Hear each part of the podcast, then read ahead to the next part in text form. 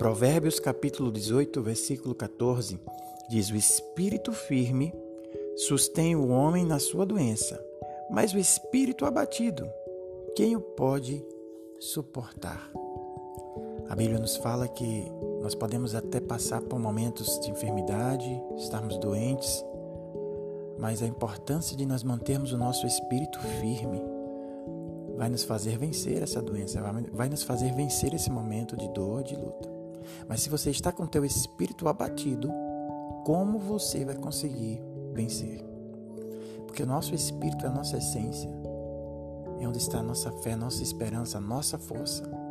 Se você se deixar oprimir, se você se deixar abater, você não vai ter mais força para vencer uma doença, para você vencer um momento de dificuldade. Quando você está com seu espírito fortalecido, você vai se sustentar, você vai vencer esse momento de dificuldade.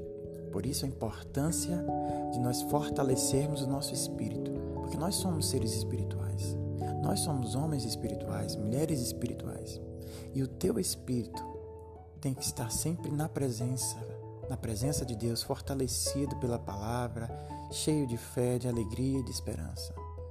Mas se o teu espírito estiver oprimido, você não vai conseguir vencer. Fortaleça então na presença de Deus. Fortaleça a tua fé. Fortaleça o teu ânimo na presença do Senhor. E com o teu espírito fortalecido, você vai vencer qualquer luta que vier na sua frente. Um abraço. Deus te abençoe.